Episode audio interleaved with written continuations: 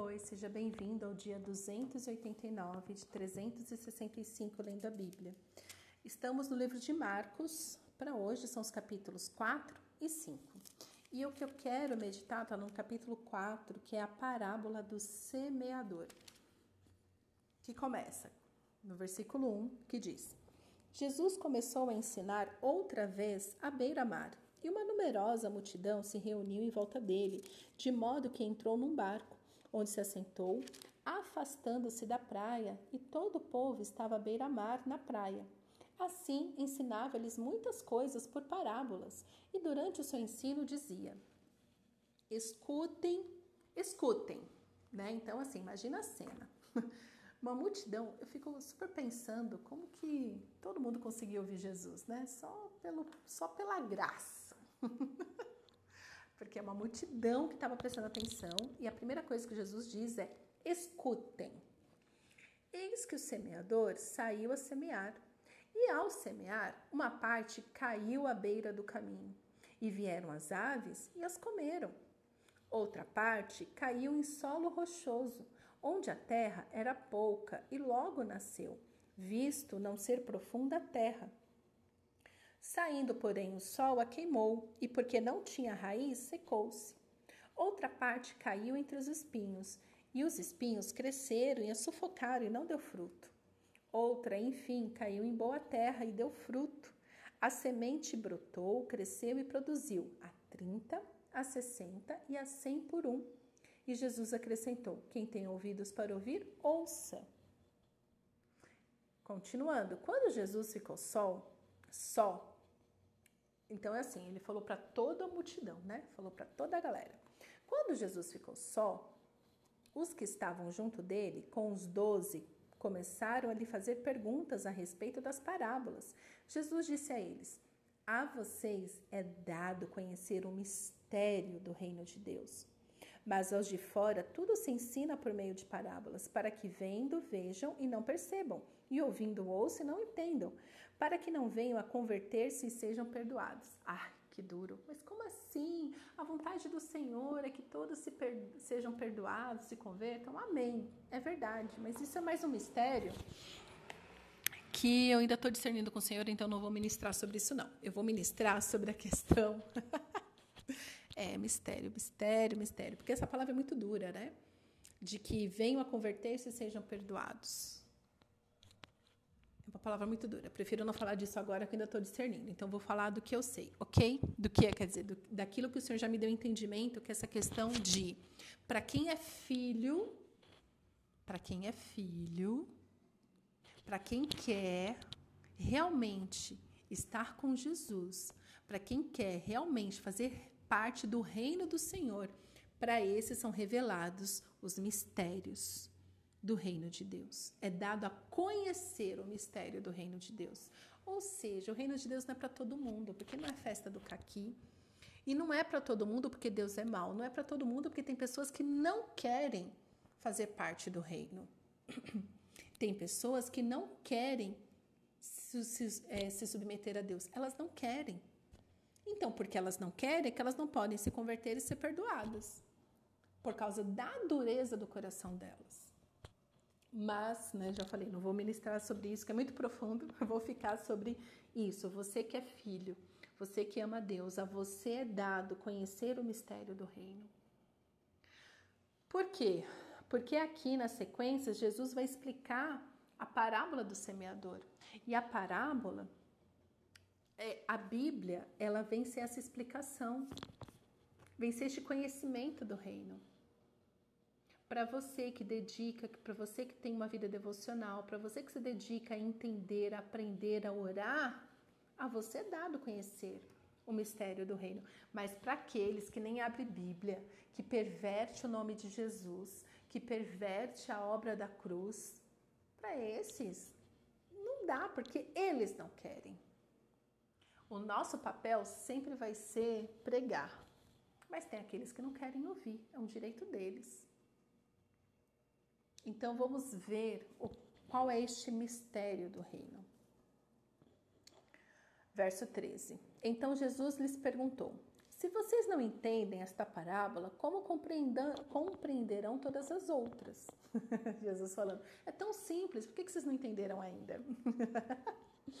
Verso 14. O semeador, ele semeia a palavra. Palavra de Deus. Estes são os da beira do caminho, onde a palavra é semeada. Quando a nuvem, ou, oh, perdão, quando a ouvem, logo Satanás vem e tira a palavra semeada neles. E estes são os semeados em solo rochoso, os quais, ouvindo a palavra, logo a recebem com alegria, ou seja, aquele novo convertido tal. Então, assim, tem aquele povão que ouve, a palavra ela é semeada, mas logo que ouvem, eles estão tão perturbados que Satanás já tira da cabeça deles. É muita perturbação. Por isso que o semeador nunca pode parar de semear, que você nunca sabe, você ainda não tem discernimento da, do solo, principalmente quando você fala para a multidão, né? E aí tem uma outra galera, que esses são o, que é o solo rochoso, que ouvindo a palavra logo recebem com alegria. Então o povo que se empolga, ai que palavra bonita, ai que, ai que pregação boa, né? Essa galera aí. Mas eles não têm raiz em si mesmos, sendo de pouca duração. Sabe aquela pessoa que toda hora muda de igreja, cada hora está num lugar, cada hora acredita numa coisa? Esse tipo de pessoa. Quando chega a angústia, ou a perseguição por causa da palavra, que a palavra ela é dura, né? A palavra ela é dura, ela não é uma palavra romântica, não é palavra de encorajamento. Então, por causa da palavra, logo se escandalizam. Olha aí, aquelas pessoas que dizem que amam Jesus e são as primeiras a se escandalizar com as palavras de Jesus, né? Os outros, os semeados entre os espinhos, são os que ouvem a palavra, mas as preocupações deste mundo, a fascinação da riqueza e outras ambições aparecem e sufocam a palavra e ela fica infrutífera. Então, sabe esses crentes que a vida não anda? Esses crentes que fala que ama Jesus, mas tem a sua mente perturbada com as coisas deste mundo são os crentes que não saem de igreja, são os crentes que vivem igreja, são os crentes que vivem em campanha de oração, mas a vida não anda, não anda. Por quê? Porque são esses crentes que vivem atribulados com as preocupações desse mundo, que se fascinam com riquezas e têm qualquer outra ambição, menos amar o Senhor em primeiro lugar.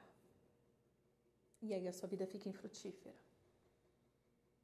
Porém, os que foram semeados em boa terra são aqueles que ouvem a palavra e a recebem, e frutificando a 30, a 60 e a 100 por um. Nosso chamado é para sermos esses crentes frutíferos. A palavra é a palavra de Deus. E uma vez, certa vez, né, meditando nessa passagem, para minha vida mesmo, Senhor, Como assim? Então a semente é a palavra de Deus. O semeador é Jesus. Então, quando você usa a palavra de Deus para abençoar pessoas, para ensinar na vida de pessoas, você está cooperando com Jesus para semear a palavra, ok? Quando você prega a Bíblia, você está semeando a palavra, você está cooperando com Jesus para que a palavra seja semeada. Então, certa vez meditando nesse texto, eu tive um entendimento da minha própria história, que por muitas vezes eu é, que eu já passei por esses estágios aqui. Então, talvez você seja é, o seu solo seja este primeiro solo aqui, a sua própria vida, né? Se pensar por etapas. Então, primeiro assim, você foi esses, né? Que foi andando, a palavra do Senhor veio, mas caiu à beira do caminho. Logo, Satanás tirou da sua vida. Mas você continuou perseverando. Perseverando. E a palavra continuou sendo semeada, mas o solo, que a sua mente, estava indo um solo rochoso. Então você logo ouvia, e ficava feliz, mas daqui a pouco desanimava, porque as tribulações faziam você né, se perder no meio do caminho. Mas aí você continuou perseverando, querendo saber quem era Jesus na sua vida. E aí o seu solo, a sua mente ficou cheia de espinhos.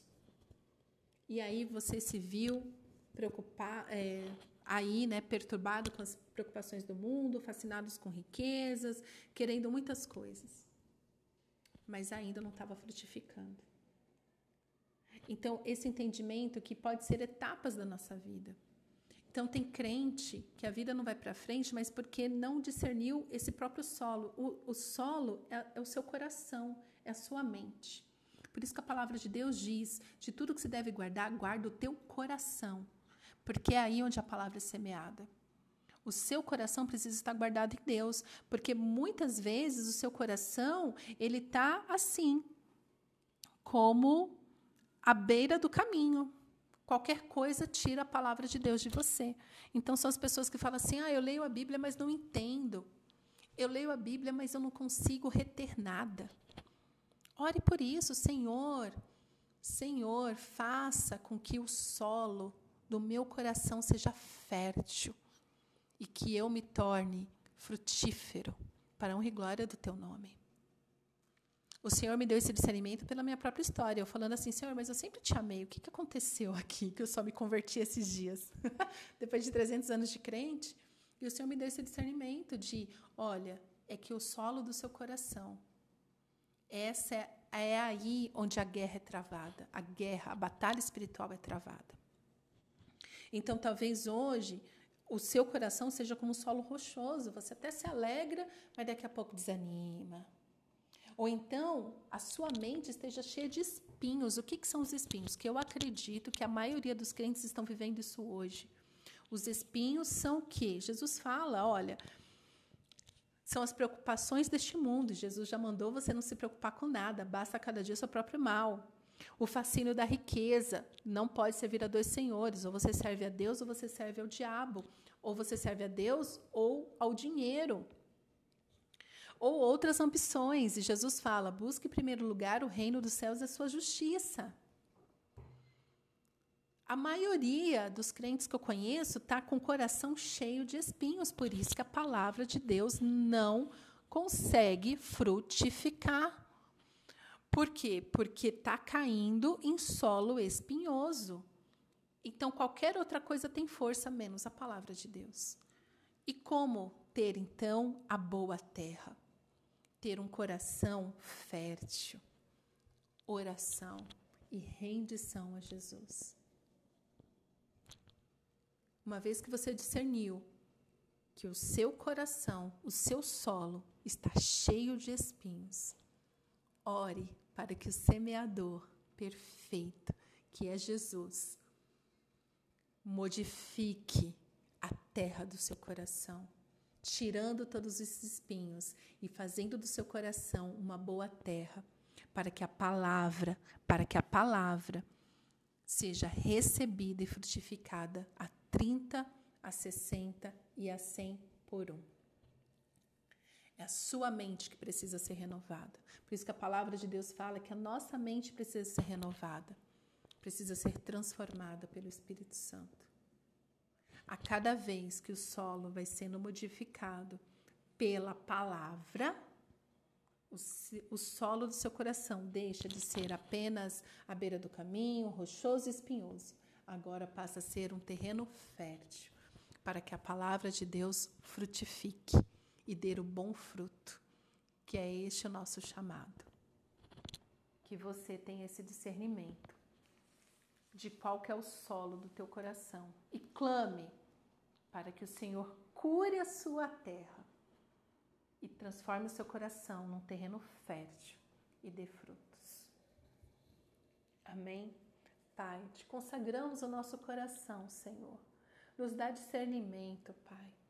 E eu oro, Senhor, especialmente hoje, por aqueles que têm um coração espinhoso, pessoas tão sofridas com as preocupações dessa vida, pessoas perturbadas, correndo atrás de dinheiro, correndo atrás de fama, pessoas que ambicionam status, fama e dinheiro.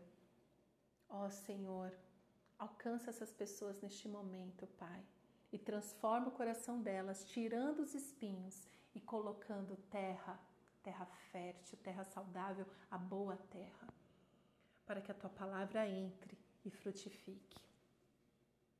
Senhor, tenha misericórdia dessas pessoas que te amam, mas estão com o coração espinhoso. Só o Senhor pode sarar esta terra e dar uma boa terra ao teu povo, para que a tua palavra frutifique. É isso que eu te peço, Senhor. Tira os espinhos e coloca uma boa terra. Sara a nossa terra, Senhor. Sara os nossos corações. Nos dá uma boa terra para que a tua palavra seja semeada em nós e frutifique para honra e glória do teu nome, Paizinho. Em nome de Jesus que eu oro. Amém.